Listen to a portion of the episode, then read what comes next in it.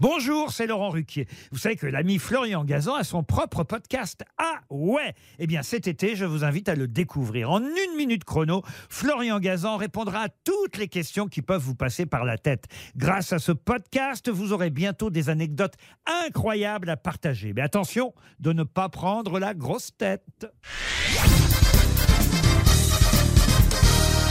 Salut, c'est Florian Gazan. Dans une minute, vous saurez pourquoi un jeu d'enfant a sauvé des millions de vies. Ah ouais? Ouais, ça se passe en 1816 à Paris. René Laennec, un médecin, déambule dans les jardins du Louvre. Il a l'air préoccupé. Et il y a de quoi? Une de ses patientes est cardiaque, mais comme cette jeune fille a des problèmes d'obésité, il ne peut pratiquer sur elle les examens classiques qui permettent de sentir le cœur. Lors de leur dernière consultation, il a bien pensé à coller son oreille sur sa poitrine pour essayer d'entendre battre l'organe, mais il a renoncé. Ah ouais? Ouais, à cette époque, la, la décence interdit ce genre de comportement. Comment faire alors?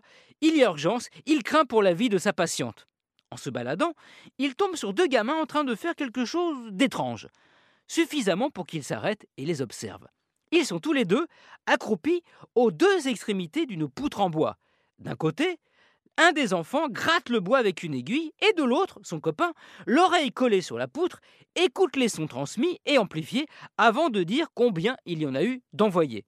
En voyant ça, ça fait tilt dans la tête du médecin. Ah ouais Ouais, il se précipite alors chez sa patiente cardiaque.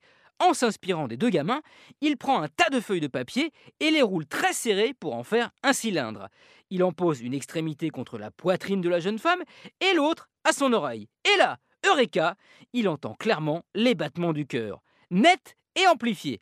Laennec vient d'inventer le stéthoscope. De stéthos, poitrine en grec, et scope, observer. Le principe est simple, les battements de cœur font bouger les atomes qui les entourent.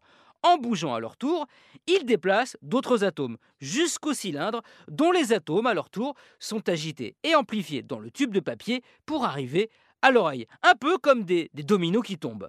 C'est ainsi que l'onde se propage. De bonnes ondes en l'occurrence, car elles sauvent des vies. Merci d'avoir écouté cet épisode de Huawei. Peut-être au stéthoscope si vous êtes médecin. Ça peut passer. Retrouvez tous les épisodes sur l'application RTL et sur toutes les plateformes partenaires. N'hésitez pas à nous mettre plein d'étoiles et à vous abonner. A très vite.